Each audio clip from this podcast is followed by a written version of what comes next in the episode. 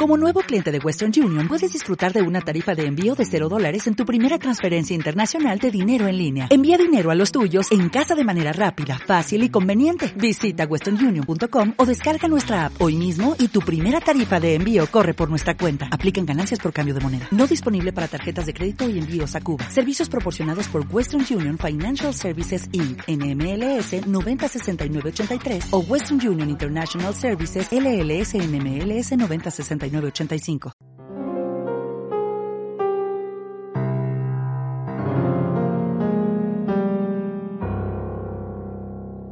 En aquel tiempo dijo Jesús a Nicodemo, nadie ha subido al cielo sino el que bajó del cielo, el Hijo del Hombre.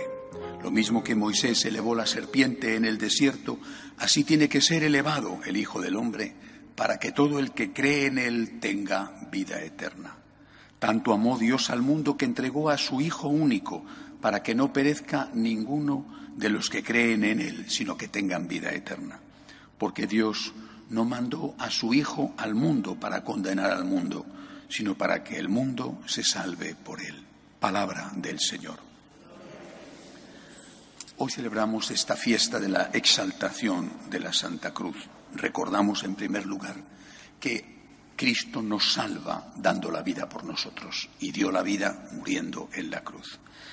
Pero también la exaltación de la cruz significa que nosotros tenemos que exaltar esa cruz en nuestra vida, no solamente agradecer a Dios lo que Él ha hecho por nosotros, sino también imitarle, intentar abrazar la cruz cuando esta cruz nos llega. Y ahí tenemos un gravísimo problema.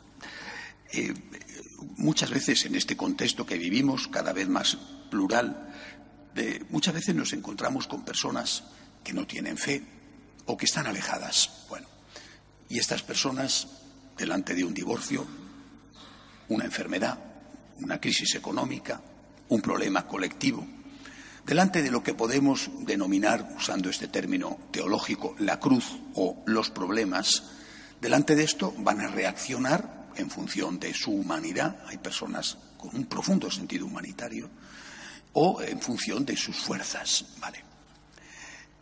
Eso es lo normal. El problema no es eso, sino ¿qué hacemos nosotros? ¿Qué hace un católico cuando enferma? ¿Qué hace un católico cuando su matrimonio se rompe? ¿Qué hace un católico cuando hay un problema económico en casa? ¿Qué hace un católico cuando comete un pecado es decir, ¿qué hace un católico cuando se encuentra con la cruz? Ahí está la cuestión. O sea, si tú reaccionas delante de la cruz, los problemas, como si no tuvieras fe, la muerte, la enfermedad, las crisis personales, las crisis familiares, las crisis económicas, si tu comportamiento es igual que el otro que no tiene fe, aunque digas que tengas fe, simplemente es que no tienes fe será una fe intelectual y teórica. No tienes fe.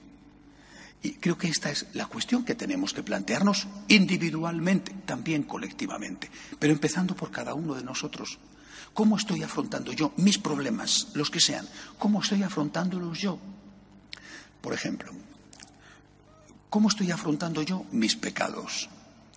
Hay dos maneras de afrontarlos, eh, luchando o rindiéndose una tercera manera, ¿eh? que es la de negarlos. No existen, soy estupendo. Bueno, cuando te encuentras con tus pecados, que es tu cruz más íntima, esos pecados te humillan, te humillan, porque demuestran lo que tú eres, experimentas lo que tú eres. No es que antes no lo fueras así, pero ahora te das cuenta y quieres salir corriendo. ¿Cómo estás afrontando la enfermedad? La enfermedad te humilla. Y te humilla, ¿por qué? Porque te demuestra cómo tú eres frágil, abocado a la muerte, aparte de que te duele. Y también intentas huir. ¿Cómo estás afrontando tus fracasos familiares? También te humillan. Tus fracasos en la educación de tus hijos, tus fracasos en tu relación de pareja, de esponsal, también te humillan. ¿Y qué tienes que hacer? Decir, soy una persona que no lo ha hecho bien o no lo ha hecho del todo bien, o, bien tienes que decir, haces y dices, huyo de esto echándole la culpa al otro. Es decir, la cruz, he puesto tres ejemplos y son iguales todos, la cruz te sitúan delante de tu realidad. Eres frágil, eres frágil. Se te tuerce una venita en la cabeza y te quedas semipléjico. Eres frágil. Y esta cruz que te demuestra qué debilidad tienes, de qué masa estás hecho, esta cruz no la quieres aceptar, no solo por el dolor que lleva consigo la enfermedad o la ruptura de la familia, sino sobre todo por la humillación que implica tener problemas y a veces esos problemas son culpa tuya. ¿Qué tenemos que hacer delante de la cruz? Delante de los problemas. ¿Qué tiene que hacer un católico delante de los problemas? Lo decimos en esa doxología final con la que termina el canon de la misa, es decir, con la que termina la consagración. Por Cristo, Señor, por ti, por ti, Señor, por ti, por amor y agradecimiento a ti, por ti, Señor. Por ti acepto esto. ¿Qué será? Volver a empezar y confesarte, pedir perdón a quien hayas hecho mal. ¿Qué será? Mantener con todas tus fuerzas una situación familiar difícil, no digo hasta lo imposible, pero sí hasta todo lo que sea posible.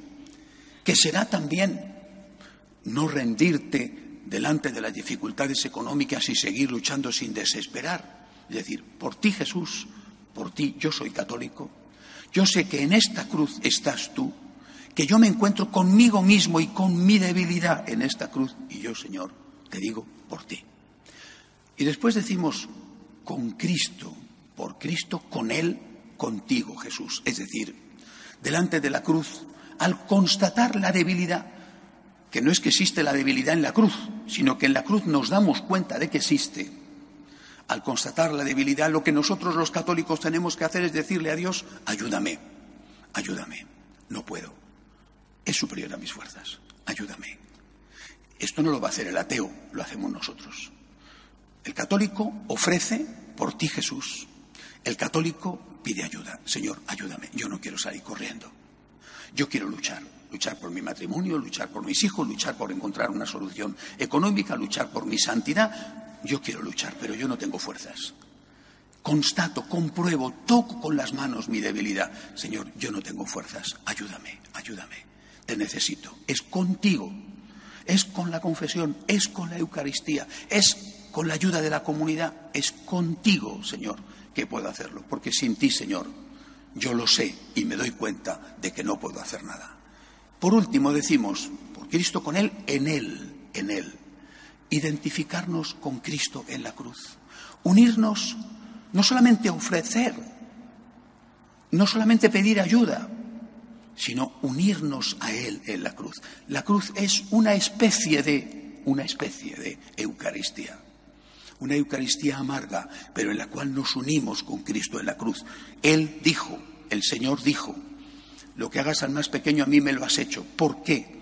Porque Él se identifica con el que sufre. Hay una presencia de Cristo en el que sufre. Y si esa presencia de Cristo está en el pobre, en el solitario, en el enfermo, esa presencia de Cristo también está en mí. Cuando soy pobre, solitario, enfermo, pecador, arrepentido, también hay una presencia de Cristo en mí. Si yo tengo que dar una limosna o hacer una hora de compañía a mi hermano, porque en Él está Cristo sufriendo, también estará Cristo cuando soy yo el que está sufriendo. No va a estar en mi hermano y en mí, ¿no? Y por lo tanto yo tengo que abrazar a Cristo en mi interior, unirme a Él.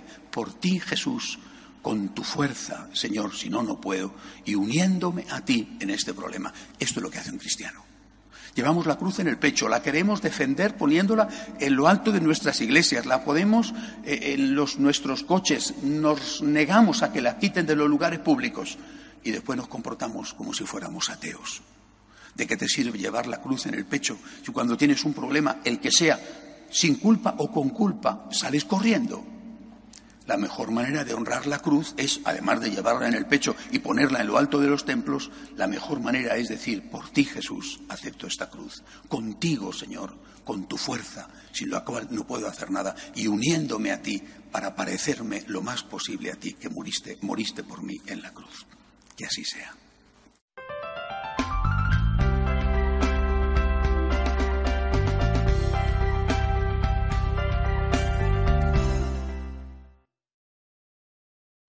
O'Reilly Auto Parts puede ayudarte a encontrar un taller mecánico cerca de ti. Para más información, llama a tu tienda O'Reilly Auto Parts o visita oreillyauto.com.